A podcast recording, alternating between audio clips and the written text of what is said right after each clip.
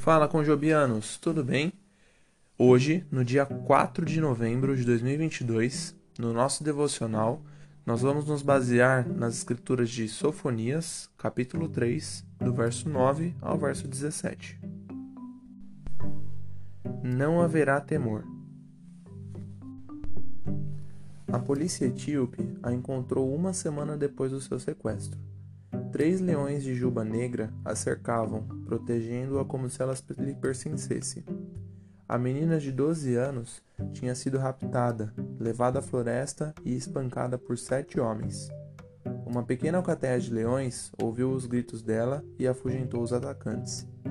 O sargento da polícia disse ao repórter que os leões a protegeram até que a encontrassem, então a deixaram como um presente antes de voltarem à floresta. Há dias em que a violência e o mal, como infligido a essa jovem, tiram a nossa esperança e nos aterrorizam. O povo de Judá experimentou isso quando foram invadidos por exércitos cruéis e sentiram-se incapazes de imaginar qualquer possibilidade de fuga. O medo os consumiu. No entanto, Deus sempre renovou a sua contínua presença.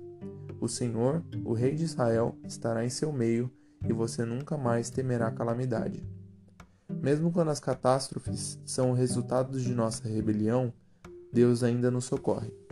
O Senhor, seu Deus, está em seu meio. Ele é um Salvador poderoso. No versículo 17. Quaisquer que sejam os problemas, sejam quais forem os males, Jesus, o leão de Judá, está conosco. Não importa o quão sós nos sentimos, nosso poderoso Salvador está conosco. Não importam que medos nos assolam, o nosso Deus assegura de que Ele está ao nosso lado. Que Deus abençoe a vida de vocês. E até a próxima!